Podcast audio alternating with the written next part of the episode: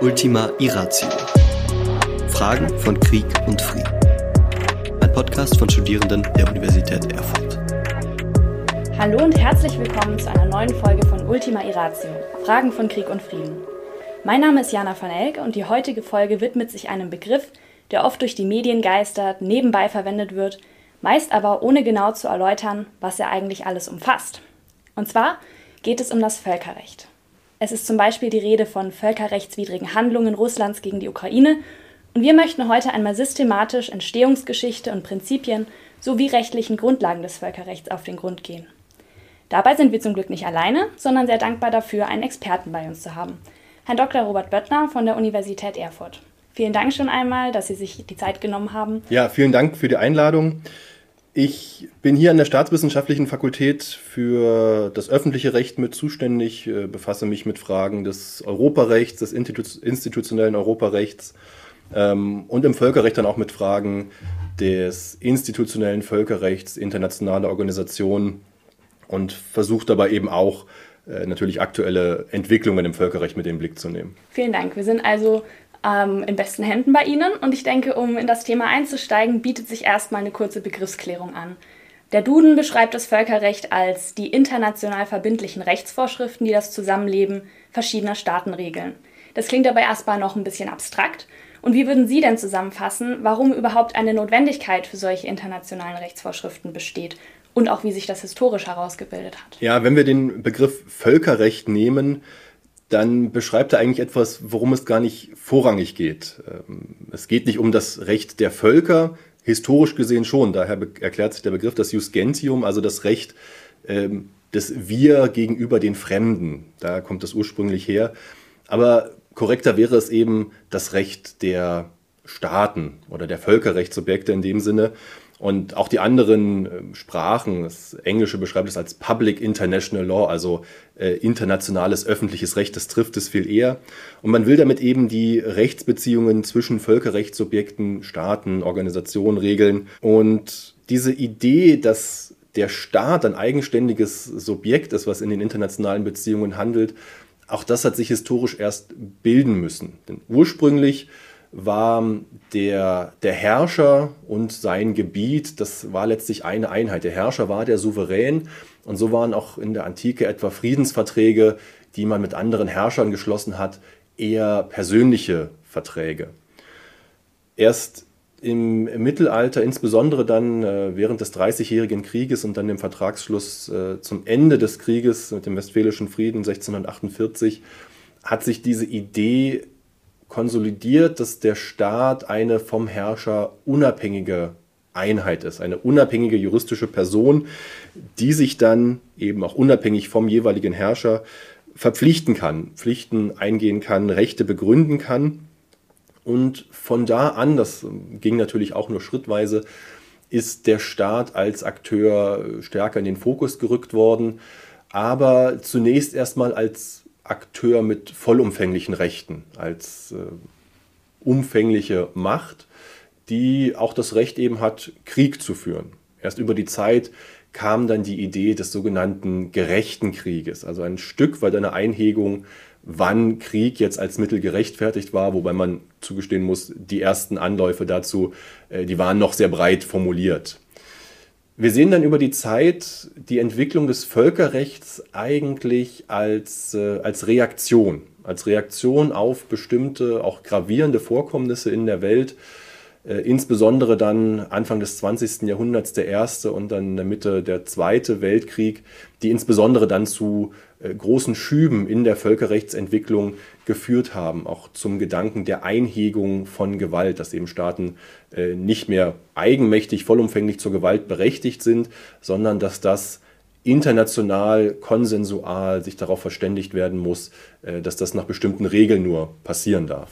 Alles klar, Staaten sind also eine naheliegende Antwort auf die Frage, wer denn nun vom Völkerrecht betroffen ist, wer also entsprechende Rechte und Pflichten hat. Es gibt aber noch weitere Akteure, Sie nannten zum Beispiel schon internationale Organisationen. Wer kann denn alles als Völkerrechtssubjekt gelten? Ja, diese Frage, die hätte man vor 50 Jahren vielleicht noch einfacher beantworten können als heute. Nach wie vor sind natürlich die Staaten die Geborenen, die klassischen Völkerrechtssubjekte, die qua ihrer Staatlichkeit eben äh, und ihrer souveränen Rechte die Möglichkeit haben, äh, Pflichten zu begründen, Rechte inne zu haben. Ab, der Ende, ab Ende des 19. Jahrhunderts sieht man dann so nach und nach die Zusammenarbeit von Staaten und es werden ähm, internationale Organisationen gegründet, also ähm, vertragliche Organisationen, denen man bestimmte Aufgaben überträgt, die gemeinschaftlich erledigt werden sollen.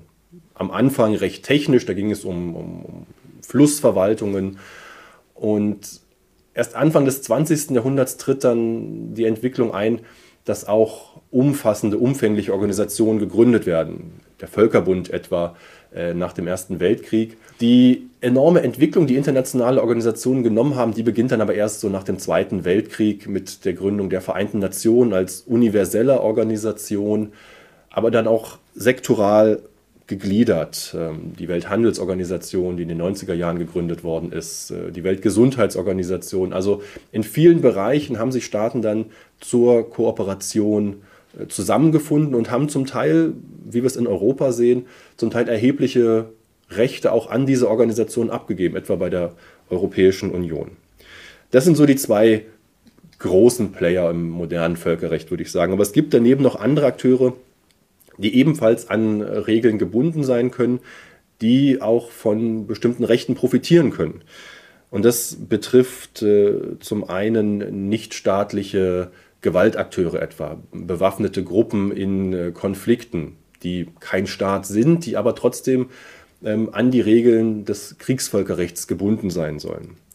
Oder die Konsolidierung von Macht in sogenannten de facto Regimen, also ähm, einer Regierung, die nicht die als legitim anerkannte Regierung ist, aber über einen bestimmten befriedeten Teil eines Landes ähm, Hoheitsrechte ausübt. Die kann man völkerrechtlich nicht als Nullum betrachten, die haben eine Stellung. Schauen Sie sich Taiwan an. Und dann schließlich geht die Entwicklung hin zum Einzelnen auch. Der Einzelne, der als Subjekt äh, im Völkerrecht wahrgenommen wird, der Einzelne war zunächst nur Teil eines Staates und nur als Teil eines Staates durch staatliche Umsetzung dann aus Völkerrecht berechtigt oder verpflichtet. Also wenn Staaten einen Vertrag geschlossen haben, konnten sich Einzelne nicht auf diesen Vertrag berufen, sondern nur, wenn er ins nationale Recht geholt wurde.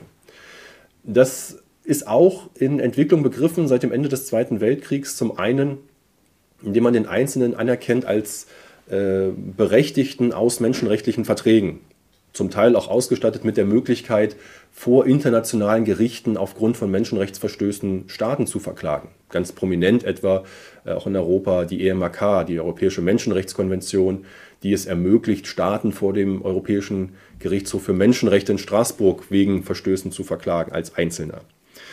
Aber der Einzelne hat mittlerweile auch Pflichten, äh, denn seit den Nürnberger Tribunalen nach dem Zweiten Weltkrieg, die Kriegsverbrechertribunale, wird auch der Einzelne als äh, möglicher Verbrecher in den Blick genommen und kann heute äh, je nach Ausgestaltung auch vor internationalen Gerichten wegen Völkerrechtsverbrechen verklagt werden, individuell zur Verantwortung gezogen werden. Das Völkerrecht hat also eine Reichweite, die man auf den ersten Blick vielleicht erstmal nicht vermuten würde.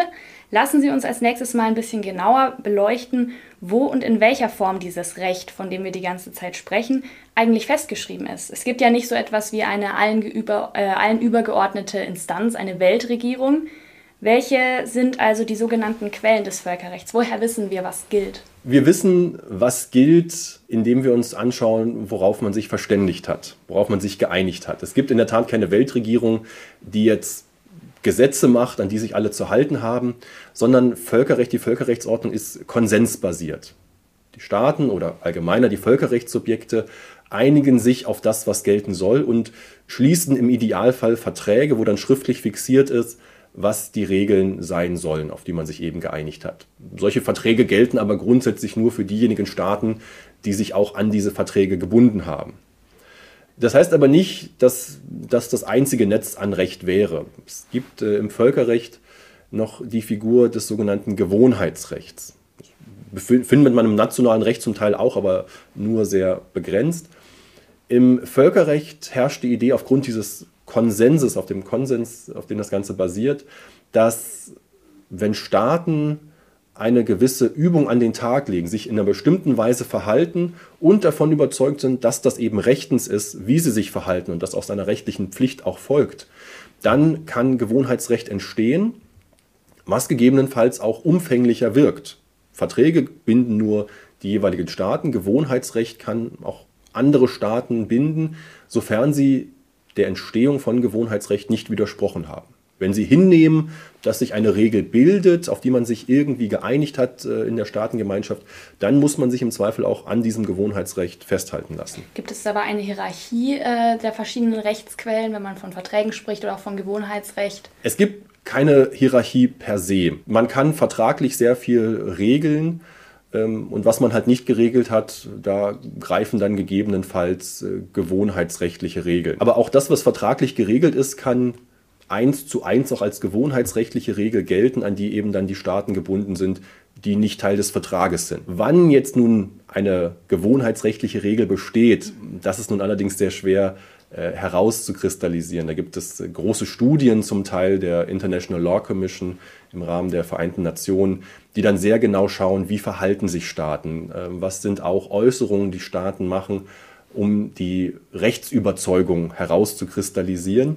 Es gibt aber einige wenige Normen, das sogenannte zwingende Völkerrecht oder Jus Cogens, das ähm, über allem steht, das in der Hierarchie tatsächlich, wenn man eine solche konstruiert, äh, darüber steht, sodass eben auch Verträge, die gegen dieses zwingende Völkerrecht verstoßen, nichtig sind. Und dazu gehört etwa das Gewaltverbot. Dazu gehört das Verbot der Sklaverei, äh, das Völkermordverbot. Aber auch da besteht Uneinigkeit, welche Regeln nun zum Jus Cogens, zum zwingenden Völkerrecht gehören. Äh, aber das entwickelt sich auch eben mit der Zeit. Gut, über einzelne Regelungen werden wir auch später noch genauer sprechen.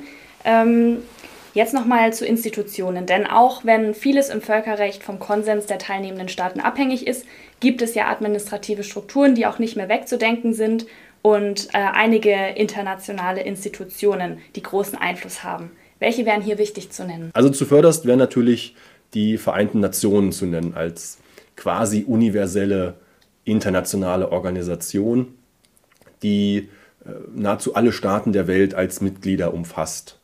Und auch in anderen Bereichen haben sie große, wichtige Organisationen, wie etwa die Welthandelsorganisation, die dann im Bereich des internationalen Wirtschaftsverkehrs äh, wichtige Regeln setzt und zum Teil auch gegen ihre Mitglieder durchsetzen kann. Das ist ja nun das äh, was solche Strukturen besonders spannend und interessant macht. Denn ähm, wenn wir ganz richtig feststellen, dass das Recht konsensbasiert ist, könnte man sich dem Ganzen ja vielleicht auch wieder äh, entziehen. Aber wenn man eine Organisation mit Durchgriffsrechten oder mit Hoheitsrechten ausstattet, die gegebenenfalls auch Verstöße dann durchsetzen kann, dann hat man dann schon gewisse feste Strukturen geschaffen. Haben denn alle Mitglieder der UN beispielsweise dieselben Rechte und denselben Einfluss? Denn schließlich basiert die Zusammenarbeit laut UN-Charta auf der souveränen Gleichheit aller Mitgliedstaaten. Oder ist es mal wieder so eine Situation, wo am Ende doch die einen etwas gleicher sind als die anderen? Ja, gerade bei der UN liegt dieser Verdacht natürlich nahe. Und an sich ist die UN erstmal eine ganz normale internationale Organisation, auf die man sich konsensual geeinigt hat, eben mit dem äh, Gründungsstatut. Aber innerhalb dieses Statuts hat man natürlich gewisse Privilegien auch ähm, festgeschrieben. Wenn Sie sich die UN-Karte anschauen, dann atmet das natürlich den Geist der, der Nachkriegsordnung, der Zeit nach dem Zweiten Weltkrieg.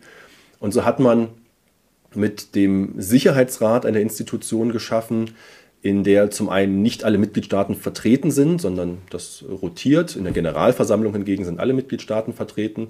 Und innerhalb des Sicherheitsrates als, ja, in Anführungsstrichen Weltregierung, das wird ja manchmal auch bezeichnet, ähm, haben sie die sogenannten Big Five, die ständigen Sicherheitsratsmitglieder, die also nicht in den Sicherheitsrat turnusmäßig gewählt werden, sondern die einfach äh, dort ständige Mitglieder sind. China, Russland, Frankreich, Großbritannien und die USA. Und alle anderen rotieren dann eben. Und diese fünf Mitglieder haben auch tatsächlich ein Vetorecht. Also die können äh, Entscheidungen verhindern, weil zwar eine Mehrheit notwendig ist für Entscheidungen, aber immer auch die Zustimmung aller großen fünf, aller ständigen Sicherheitsratsmitglieder. Ich habe ja zu Beginn erwähnt und ich denke, das ist auch in Ihren bisherigen Antworten schon deutlich geworden, das Völkerrecht ist ein sehr breites Themengebiet und um einmal etwas deutlicher aufzufächern, was es alles umfasst, würde ich gern kurz darüber sprechen, welche Gebiete das Völkerrecht genau regelt, die wir uns vielleicht auch gar nicht bewusst machen. Ich habe zum Beispiel neulich einen Artikel zum Thema Weltraumrecht gelesen. Spontan fiel mir auch ein, dass zum Beispiel geregelt werden muss, wie sich Staaten im Kriegsfall zu verhalten haben oder wenn sie gemeinsam globale Bedrohungen wie den Klimawandel angehen.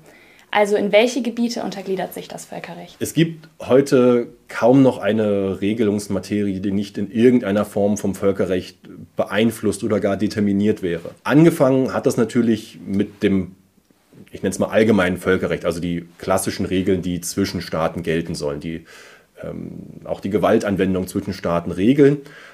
Und da kommt man dann sehr schnell auch in den Bereich, und das ist auch eine der frühen Regelungsmaterien, wie Sie richtig feststellen, das sogenannte Kriegsvölkerrecht. Also die Regeln nicht zum Krieg, wann man Krieg führen darf, sondern die Regeln, die im Krieg gelten sollen.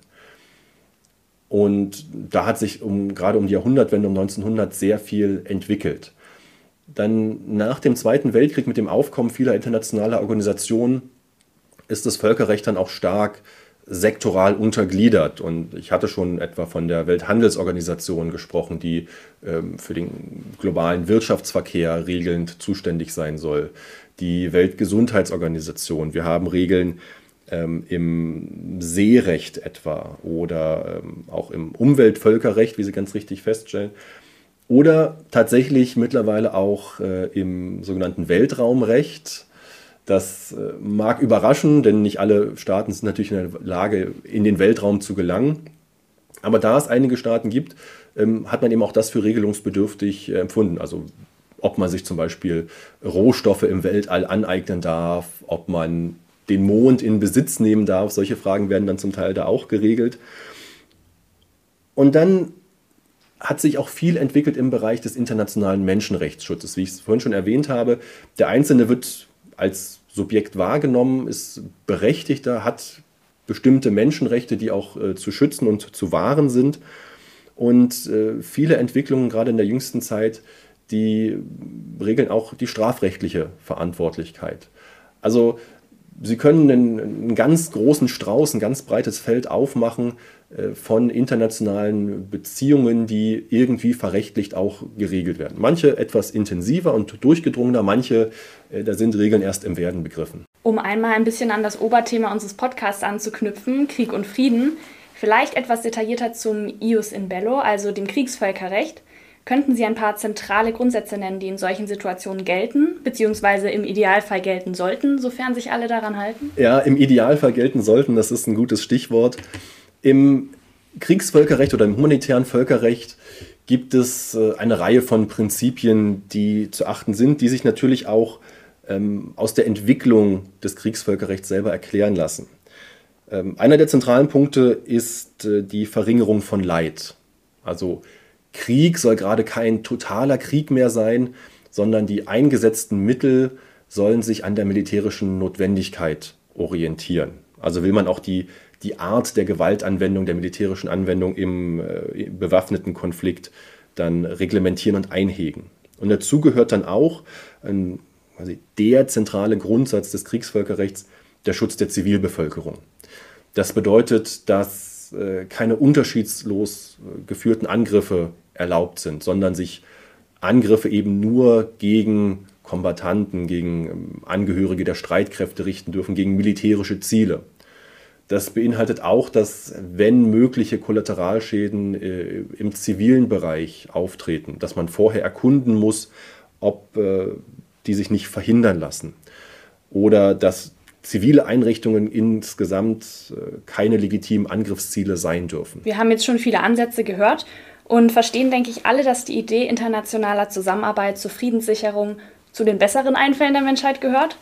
Und ähm, nochmal zusammenfassend gebündelt, welche konkreten Handlungsgrundsätze und Prinzipien gibt es im Völkerrecht? Sie sprachen beispielsweise schon das Gewaltverbot an. Genau, es gibt heute eine, eine Handvoll von Prinzipien, die man so als, als Eckpfeiler der Völkerrechtsordnung bezeichnen kann. Dazu gehört zuvörderst das Gewaltverbot, also das Verbot, dass man sich in den internationalen Beziehungen ähm, gewaltvoller Mittel bedient. Das soll beim Sicherheitsrat konzentriert sein, aber es gibt bestimmte Ausnahmen davon, etwa die Selbstverteidigung oder die, äh, die Anordnung militärischen Zwangs, um eine internationale Situation zu befrieden. Dazu gehört dann komplementär der Grundsatz der friedlichen Streitbeilegung, dass man eben Konflikte nicht mit militärischen Mitteln, sondern äh, etwa vor internationalen Gerichten beilegt. Das Ganze ist gekoppelt mit dem Grundsatz der territorialen Integrität und politischen Unabhängigkeit von Staaten, fließend aus der souveränen Gleichheit. Also jeder Staat, egal wie groß, wie klein, wie wirtschaftlich stark oder schwach, jeder ist gleichberechtigt in den internationalen Beziehungen, darf nicht Gegenstand äh, äußerer Einmischung sein in seine inneren Angelegenheiten und darf eben auch nicht Gegenstand von territorialen äh, Aneignungen sein. Und das Ganze wird ergänzt, auch seit dem Zweiten Weltkrieg insbesondere, durch den Grundsatz des Selbstbestimmungsrechts der Völker, der allerdings in seiner konkreten Ausgestaltung ähm, auch nicht 100% klar ist. Gut, das sind definitiv alles hohe Ideale und ich denke, wir hoffen alle, dass mit der Zeit auch ihre Umsetzung immer erfolgreicher wird.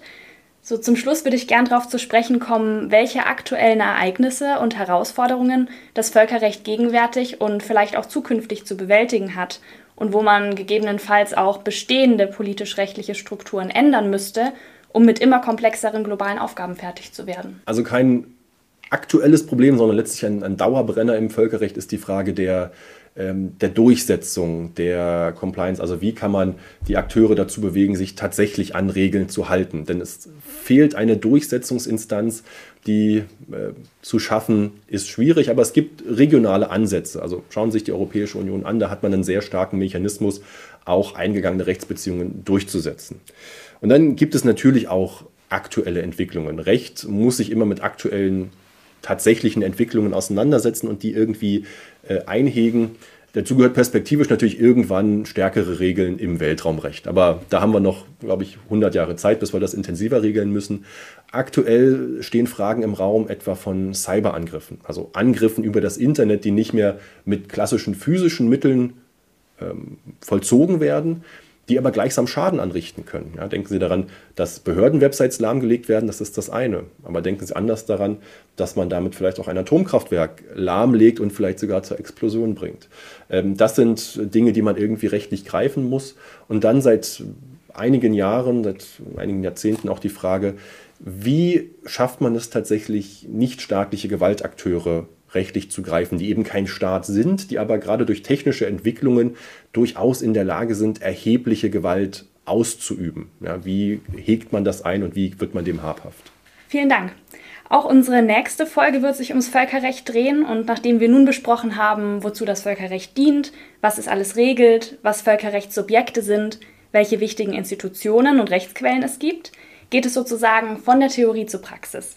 Woran scheitern die Ideale? In welchen Situationen reicht die völkerrechtliche Handlungsfähigkeit in der Realität doch nicht so weit wie gedacht? Und wie kann es sein, dass zum Beispiel Putin versucht, seinen Angriff auf die Ukraine völkerrechtlich zu rechtfertigen? All diese Fragen interessieren uns und wir freuen uns darauf, Ihnen noch einmal mit Herrn Dr. Böttners Hilfe auf den Grund zu gehen. Wenn ihr diese Folge also interessant fandet, schaltet auf jeden Fall zur nächsten wieder ein und erfahrt noch mehr zum Thema. Bis dahin bedanke ich mich bei Ihnen, Herr Böttner, für das spannende Gespräch. Vielen Dank. Es moderierte Jana van Elk. Schnitt und Audiodesign Adrian Lächele. Öffentlichkeitsarbeit und Marketing Fabian Schulte und Daria Tenkhoff. Projektleiter ist Bennett Riedhoff. Konzeption und Recherche übernahmen Jana van Elk, Mireille Nassiev, Maximilian Kessler und Julia Alexandra Ackermann.